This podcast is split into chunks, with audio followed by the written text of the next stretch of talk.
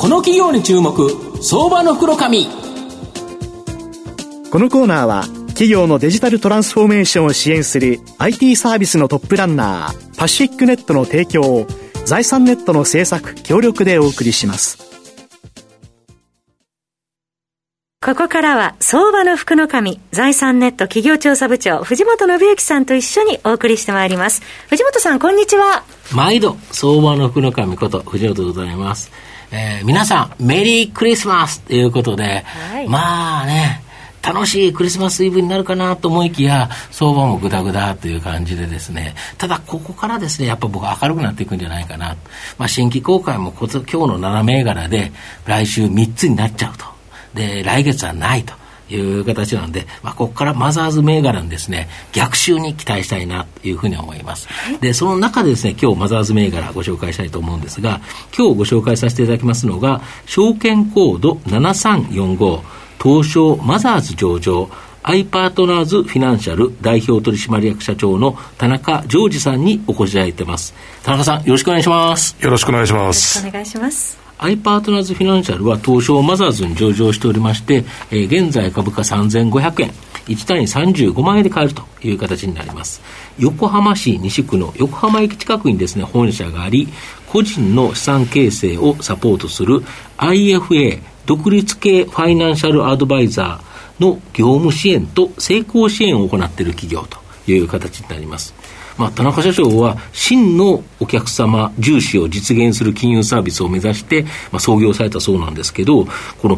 IFA、独立系ファイナンシャルアドバイザー、これ、どういうものなんですか？えっ、と、あの、IFA っていうのはですね、はいうん、えっ、と、インディペンデントファイナンシャルアドバイザー、はい、えー、の略です。独立したと。そういうことですね。うんで、まあ、証券会社や銀行といった特定の金融機関に属さない、はいはい。えー、独立系のファイナンシャルアドバイザーのことなんですけれども、うん、えー、我が国においてはですね、うん、一般的に金融商品仲介業者、はい、金融商品仲介業者に所属する金融アドバイザーが IFA とみなされていて、うん。で、まあ、あの、証券会社や銀行など特定の金融機関に属さない。つまり彼、まあ、そういった、あ特定の金融機関からのしがらみがない。まあ、簡単に言うとノルマがない。うん転勤もないですよね。ないですね。うん、ということで、まあ、お客様の立場に立てるファイナンシャルアドバイザーであるということです。うん、なるほど、はい、で海外ではこの IFA が、いわゆるその大手金融機関の社員より数多くいたり、非常に活躍されてるということなんですけど、日本はちょっとまだまだという感じですか？そうですね。えー、例えばあのアメリカにおいてはですね、うん、その対面の金融アドバイザーの約4割が、はいはいはいまあ、独立系のアドバイザーだと言われていて、うん、まあ、非常にポピュラーな仕事で、うん、認知度も非常に高いんですね。で一方、あの我が国においてはですね、うん、全部の、まあ、全証券外民ですね、す、べ、ての証券外民の、はい。えー、いまだおよそ、おおよそ7%程度。が金融93%は証券会社とかに所属してるということですか、はい、1割未満と、そうなんですアメリカ4割で日本1割未満だと、だいぶ差がありますよね。そうですねまあ、ただあの、まあ、私自身は2002年からその IFA というのをやってましたけれども、はい、当時に、まあまあ、約20年前からですけどもね、当時に比べると、相当 IFA の認知度が上がってきたまあ、そうですよね、直近はかなり上がってきたと、そうですね、やっぱ IFA の方って、あれですよね、そのお客様との長い取引関係、信頼関係によって結ばれてるっていう感じがしますよね。そうですね。あのまあ、基本、あの IFA のビジネスモデルって、お客様からの信頼が、うんあの IFA の経営基盤ですので。そうですよね、はい、なるほど。で御社は何人ぐらいのこの IFA の方所属されてるんですか？えっ、と現、えー、9月末現在で、うん、えー、211名。なるほど。211名の IFA 所属していて、うん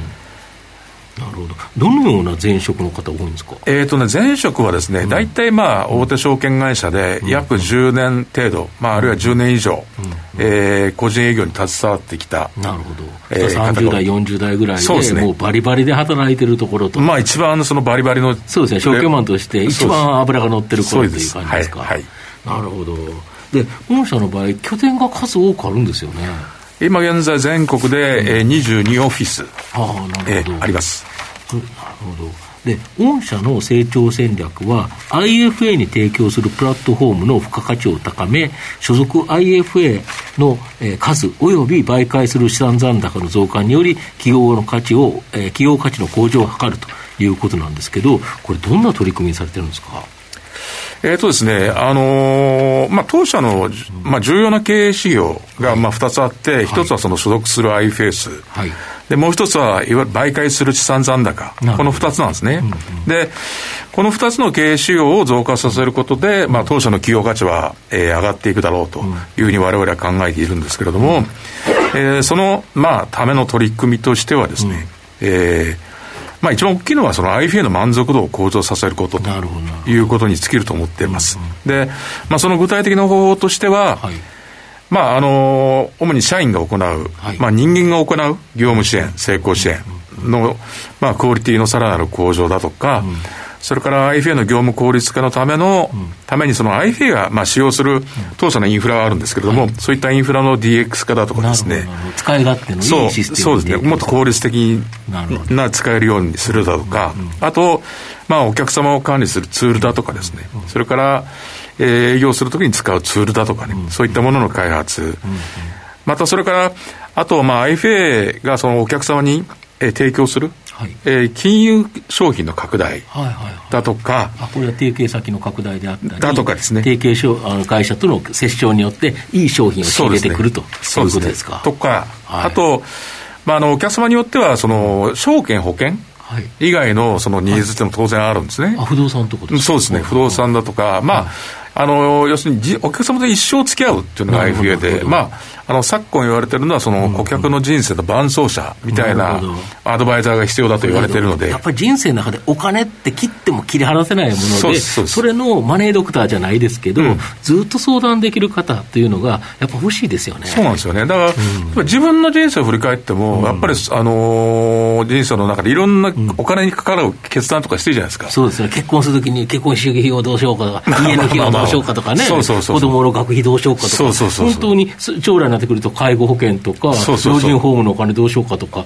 いろいろやっぱお金ってかかっちゃいますからね。で我々はね、そのずっと金融業界で育ってきた人間なんでね、うん。うん、自分で判断してますけど、うん、普通の方はね、やっぱりそういったものを誰かにやっぱ相談したいなと思うじゃないですか。すね、プロの知識が欲しいですよね。しかもそのどっかの企業に属していると、はいはい、どうしてもその企業の商品を売りたいっていうのが、やっぱ若干ありますもんね。そうなんですよ。だからその、そういう意味では、その証券、保険以外のですね、うん、あの商品、サービス、うん、そういったものの、うん、まあ、案内でき、まあ、そういったものを案内できるような体制作りだとかですね、そういった取り組みを加速していきたいなと。いうふうに考えてます。はい。御社の今後の成長を引っ張るもの、改めて教えていただきたいんですが。えっ、と、まずはですね、はい、その IFA 業界。が発展していく、なるほど、つまり全体が、そうですね、IFS が増えていくと、我が国において、認知度が上がって増えていくと。いうことがまず前提であるんですけれども、やっぱ当初のあの今後の成長を引っ張るものは、まあ、先ほどの回答とまあかぶりますけれどもね、IFA の満足度の向上によって、所属する IFS と媒介する資産残高を増やすということと、それからあの、やはりその、全体として所属する IFA のクオリティを高めていくことによって、結果として。なるほど。アイパートランスフィナンシャルの IFA は優秀だっていう評判が立てば立つだけ、もうそこに所属したいと思ってくるし、所属した人も満足感が高まる。それと顧客満足も高まる、ね、そりゃそうですよね。顧客満足が高まって、その、えー、媒介する資産残高を増やすという、この2つだと思います。なるほど。うん、まあ、そしてその結果としてね、我が国のその国民の資産形成に貢献できれば、そうですね、2000兆円、いいなもっと金融の方に来てほしいですよね、うん、有限預金にこれでね。まあでも最近ね、うん、まあ、直近の、あれ、9月末の数字でしたっけね、うん、あの数字見ると、株式、それから投資、二十何パーセント増えてるみたいな、出て、まあ、流れは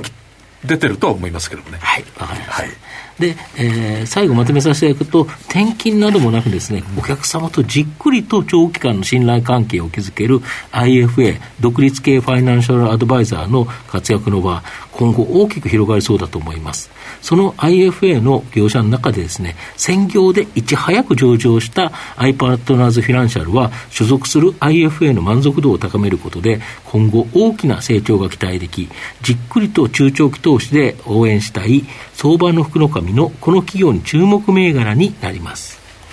今日は証券コード7345東証マザーズ上場アイパートナーズフィナンシャル代表取締役社長田中ジョージさんにお越しいただきました。田中さんありがとうございました。ありがとうございました。藤本さん今日もありがとうございました企業のデジタルトランスフォーメーションを支援する IT サービスのトップランナー、東証2部証券コード3021パシフィックネットはパソコンの調達、設定、運用管理からクラウドサービスの導入まで企業のデジタルトランスフォーメーションをサブスクリプションで支援する信頼のパートナーです。取引実績1万社を超える IT サービス企業、東証2部証券コード3021パシフィックネットにご注目ください。この企業に注目相場の袋紙このコーナーは企業のデジタルトランスフォーメーションを支援する IT サービスのトップランナーパシフィックネットの提供を財産ネットの政策協力でお送りしました。